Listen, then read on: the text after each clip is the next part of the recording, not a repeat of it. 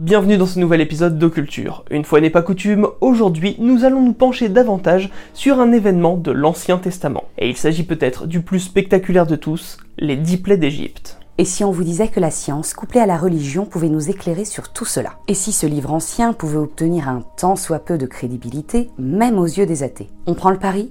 Alors c'est parti pour un nouveau moment de culture.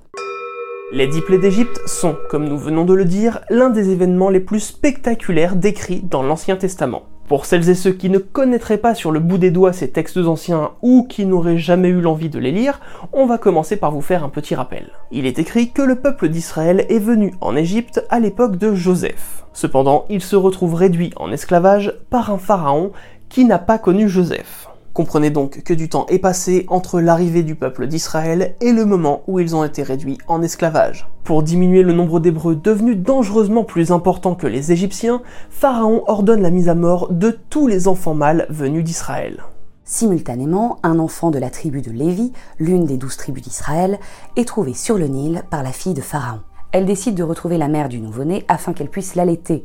Celle-ci est bien évidemment une esclave. Plus tard, cette femme ramènera l'enfant à la fille de Pharaon. Elle l'élèvera comme son fils. Cet enfant s'appellera Moïse. Ce nom signifie en égyptien nouveau-né. On entend souvent dire que Moïse vient de l'hébreu et signifierait sauver des eaux.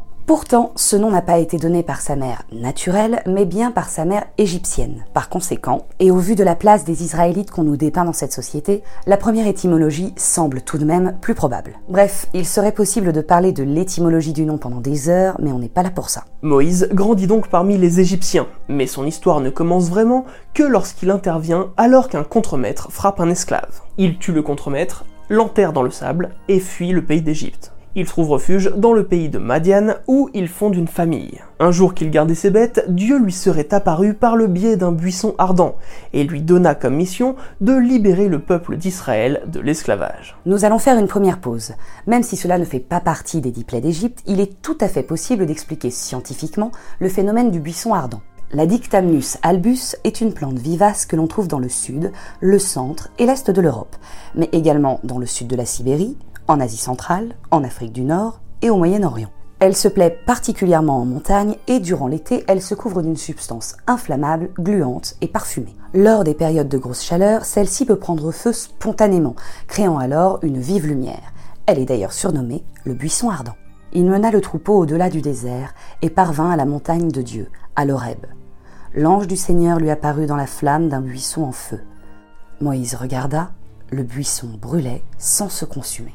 Reprenons notre récit. Moïse revient pour demander à Pharaon de libérer son peuple. Pharaon refuse et Moïse le menace de plaies qui frapperont l'Égypte s'il s'entête. Mais le souverain est têtu et les calamités seront au nombre de 10. Les eaux du Nil en sang, les grenouilles, les moustiques, les mouches, la mort des troupeaux, les furoncles, la grêle, les sauterelles, les ténèbres et la mort des premiers-nés d'Égypte. Suite à cette dixième plaie, le peuple d'Israël commencera son exode. Nous n'irons donc pas plus loin dans cette histoire. On n'est pas là pour vous donner des cours de catéchisme. Pouvons-nous, comme pour le buisson ardent, trouver une explication scientifique à chacun de ces phénomènes? Attention, pas une explication pour chacune des plaies, mais une qui les expliquerait toutes. Peut-être bien.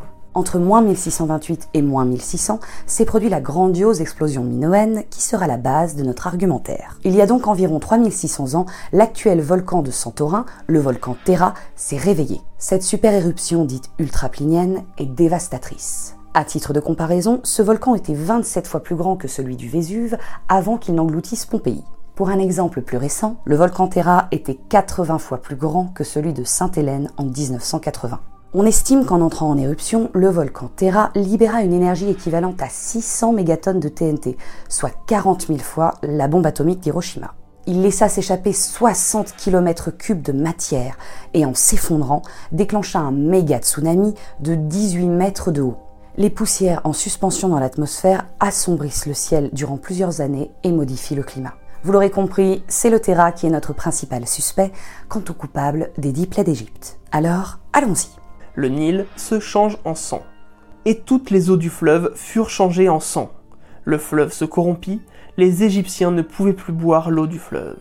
Le Nil, poumon de l'Égypte, apporte eau et richesse à ceux qui vivent sur ses rives. Mais une fois le fleuve rougi, le peuple meurt de soif. Et ce sont les retombées de l'éruption du volcan Terra, dont les dégagements d'acide sulfurique auraient pu oxyder les argiles et les roches ferreuses du lit du Nil, qui en seraient la cause. Ces acides favorisant le lessivage et l'augmentation du fer dans les eaux du fleuve, permettant ainsi le développement de micro-organismes qui absorbent l'oxygène de l'eau, créant alors une efflorescence de Planctotrix rubescens, des cyanobactéries. Ce phénomène est assez courant un peu partout dans le monde. Les grenouilles les grenouilles montèrent et couvrirent le pays d'Égypte. Cette seconde plaie peut être une cause directe de la première. Les cyanobactéries qui polluent les eaux du Nil produisent des microcystines, des toxines qui attaquent les cellules du foie entraînant une nécrose, des hémorragies et finalement la mort des organismes qui y sont exposés. Ajoutons à ça que les cyanobactéries absorbent l'oxygène de l'eau tuant les poissons.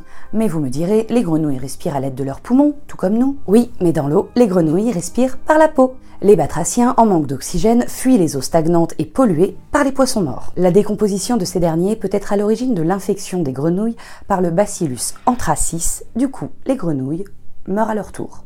Les moustiques. Toute la poussière de la terre fut changée en moustiques dans tout le pays d'Égypte.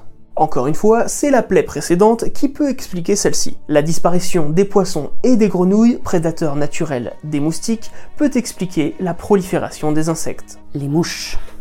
Et tout le pays d'Égypte fut dévasté par les mouches. Ici, tout découle des plaies 1 et 2. La mort des grenouilles et des poissons laisse de nombreux cadavres en décomposition. Les mouches se régalent et font plein de bébés mouches. Sans les poissons et les grenouilles pour les manger, elles pullulent exactement comme les moustiques. La mort des troupeaux tous les troupeaux des Égyptiens périrent. Encore une fois, cette plaie peut découler d'un jeu de domino. La prolifération soudaine d'insectes nuisibles peut décimer le bétail. Certaines mouches et moucherons, comme les culicoïdes, sont porteurs d'agents pathogènes et peuvent véhiculer des maladies virales comme la peste équine ou la maladie de la langue bleue. Ajoutons à ça les eaux contaminées du Nil qui abreuvent les troupeaux et hop, les animaux meurent les uns après les autres. Les furoncles. Ils prirent de la cendre de fournaise et se présentèrent devant Pharaon. Moïse la jeta vers le ciel, et elle produisit sur les hommes et sur les animaux des ulcères formés par une éruption de pustules. Pour cette plaie douloureuse et peu ragoûtante, retour direct au volcan Terra, dont les dégagements retombent en pluie acide chargée de sulfure. La Terre se charge alors de ce sulfure qui par contact pourrait causer des lésions. Et attention, n'allez pas imaginer le sulfure utilisé en homéopathie, ça n'a rien à voir. Une autre explication avance que les blessures pourraient être dues aux infections causées par les larves d'insectes très présentes dans les habitations après leur prolifération. Comprenez alors que les insectes pondent en effet dans la peau des Égyptiens, ce qui peut nous paraître incroyable dans notre petit confort occidental, mais qui est pourtant Certaines mouches africaines sont d'ailleurs connues pour pondre dans les plaies de la peau. Les troubles et maladies qui en découlent sont d'ailleurs appelés miasmes, du grec mouia qui signifie mouche. La grêle. L'Éternel fit pleuvoir de la grêle sur le pays d'Égypte. Le volcan Terra semble encore une fois le coupable idéal quant à cette plaie. L'éruption a nécessairement perturbé la météorologie, ce qui n'est pas si rare, ce fut le cas lors de l'éruption du mont Sainte-Hélène en 1980, mais également sur des explosions plus modestes, comme celle du volcan islandais Laki en 1783, dont l'éruption, poussée par les vents, a provoqué des tempêtes jusqu'en Europe. L'éruption du volcan Terra rejette du dioxyde de soufre qui, éjecté dans la stratosphère, se mélange avec la vapeur d'eau pour devenir le fameux acide sulfurique liquide. Cet acide absorbe et réfléchit le rayonnement solaire, faisant baisser la température de la troposphère, déclenchant des orages de grêle dus à l'accrétion de glace autour des particules du volcan en suspension. Les sauterelles. Elles couvrirent la surface de toute la terre, et la terre fut dans l'obscurité. Elles dévorèrent toute l'herbe de la terre et tout le fruit des arbres tout ce que la grêle avait laissé, et il ne resta aucune verdure aux arbres, ni à l'herbe des champs, dans tout le pays d'Égypte. Encore une fois, l'explication est d'une simplicité déroutante. Le criquet pèlerin, petite bête gourmande, se regroupe habituellement autour de la mer Rouge. Perturbé par les changements climatiques et les dégâts dus à l'éruption, les petites bêtes auraient très bien pu traverser l'Égypte, ravageant les cultures. Sans compter que les taux d'humidité anormalement élevés favorisent la reproduction des sauterelles, et que les éruptions, nous l'avons déjà dit, favorisent les orages. Ajoutez à ça qu'en temps normal en Égypte, il n'est pas surprenant de voir les sauterelles grouiller dans les champs au printemps. Pas si loin derrière nous, une nuée de sauterelles avait ravagé les cultures du pays. Les ténèbres. Il y eut d'épaisses ténèbres dans tout le pays d'Égypte pendant trois jours.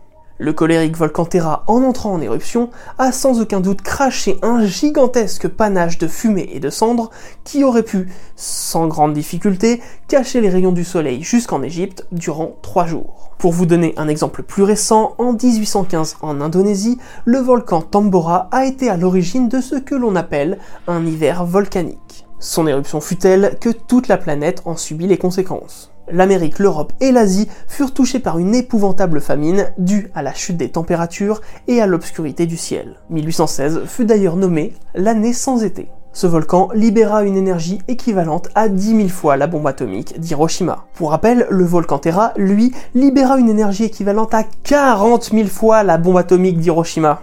La mort des premiers-nés d'Égypte. L'Éternel frappa tous les premiers-nés dans le pays d'Égypte. C'est cette plaie qui a longtemps laissé les scientifiques perplexes, car ni les cendres, ni les retombées acides, ni les maladies, ni les grenouilles, ni les insectes ne visent particulièrement les aînés d'une famille. L'explication serait ici d'ordre sociétal. Il est de coutume à cette époque en Égypte que les aînés soient les premiers à manger lors des repas. Et du coup, lors des périodes de vaches maigres, ils seraient les seuls à être nourris. Avec les plaies précédentes, les récoltes sont fichues et les greniers doivent se vider rapidement. Rappelons qu'avec l'éruption du volcan, le temps est beaucoup plus humide que d'accoutumée. Les céréales auraient pu sans grande difficulté être contaminées par un champignon ou une bactérie telle que l'ergot, dont nous avons déjà parlé dans notre vidéo sur l'affaire des procès des sorcières de Salem. Mais vu les cultures établies sur les rives du Nil à cette époque, les mycotoxines sont les suspectes numéro 1. Ce sont des toxines formées par diverses espèces de champignons microscopiques, tels que les moisissures. Elles sont parmi les substances cancérigènes les plus puissantes aujourd'hui répertoriées, voire parmi les plus puissantes neurotoxines. Les personnes contaminées souffrent alors de mycotoxicose. Par exemple, en Russie, de nombreuses et gravissimes épidémies provoquant la mort par gangrène du pharynx et de la cavité buccale ont été enregistrées durant la Seconde Guerre mondiale. Les responsables étaient de minuscules moisissures qui se développent sur les céréales humides. Les premiers-nés d'Égypte auraient été les seuls à consommer ces céréales contaminées, et donc les seuls à mourir. Voilà, je crois que nous sommes arrivés au bout de la liste. Ces événements ont donc peut-être inspiré les scribes de la Bible, mais ce n'est là qu'une théorie. En tout cas, ce qui est sûr, c'est que la pop culture est toujours friande d'histoires à raconter, et n'a pu s'empêcher de s'emparer de cette partie de l'Exode. Que ce soit au cinéma, dans les multiples adaptations des Dix Commandements, dans La Momie, dans Les Châtiments, ou encore dans le superbe film d'animation Prince d'Égypte, et évidemment dans les six surprenantes adaptations de Mondo World. Même les scénaristes de Supernatural ont fait référence à cette partie de l'Ancien Testament pour l'épisode 3 de la saison 6. Et encore, on ne va pas tout citer. La bande dessinée n'est pas en reste, avec le deuxième cycle, Le Voyage des Pères, l'Exode selon Yona, de David Raitt. Quant à la musique, on peut citer Creeping Death de Metallica, Locust de Machine Head, ou encore The Battle of Locust des Aphrodite Child. Après cet épisode, peut-être que certains d'entre vous se poseront la question, mais si tout ceci peut s'expliquer par la science, est-ce là une attaque directe à la foi? Et si je suis croyant, puis-je prendre en compte toutes ces explications? Mettons tout le monde d'accord, les athées et les autres. La religion et la science ne s'opposent pas forcément. On peut accepter les explications scientifiques et, si l'on est croyant, prendre également en compte le fait que le nombre de paramètres nécessaires pour que l'éruption et tous les autres éléments s'enchaînent est si incroyablement petit que cela peut peut-être relever du miracle. C'est là le bonheur du libre arbitre, qu'on soit croyant ou non. On espère vous en avoir appris un peu plus sur ce récit biblique et occasionnellement sur les éruptions volcaniques. Si ce n'est pas encore le cas, vous pouvez nous suivre sur les réseaux sociaux Instagram, Twitter et Facebook. Quant à nous, on va se dire à très vite pour un nouveau moment de culture.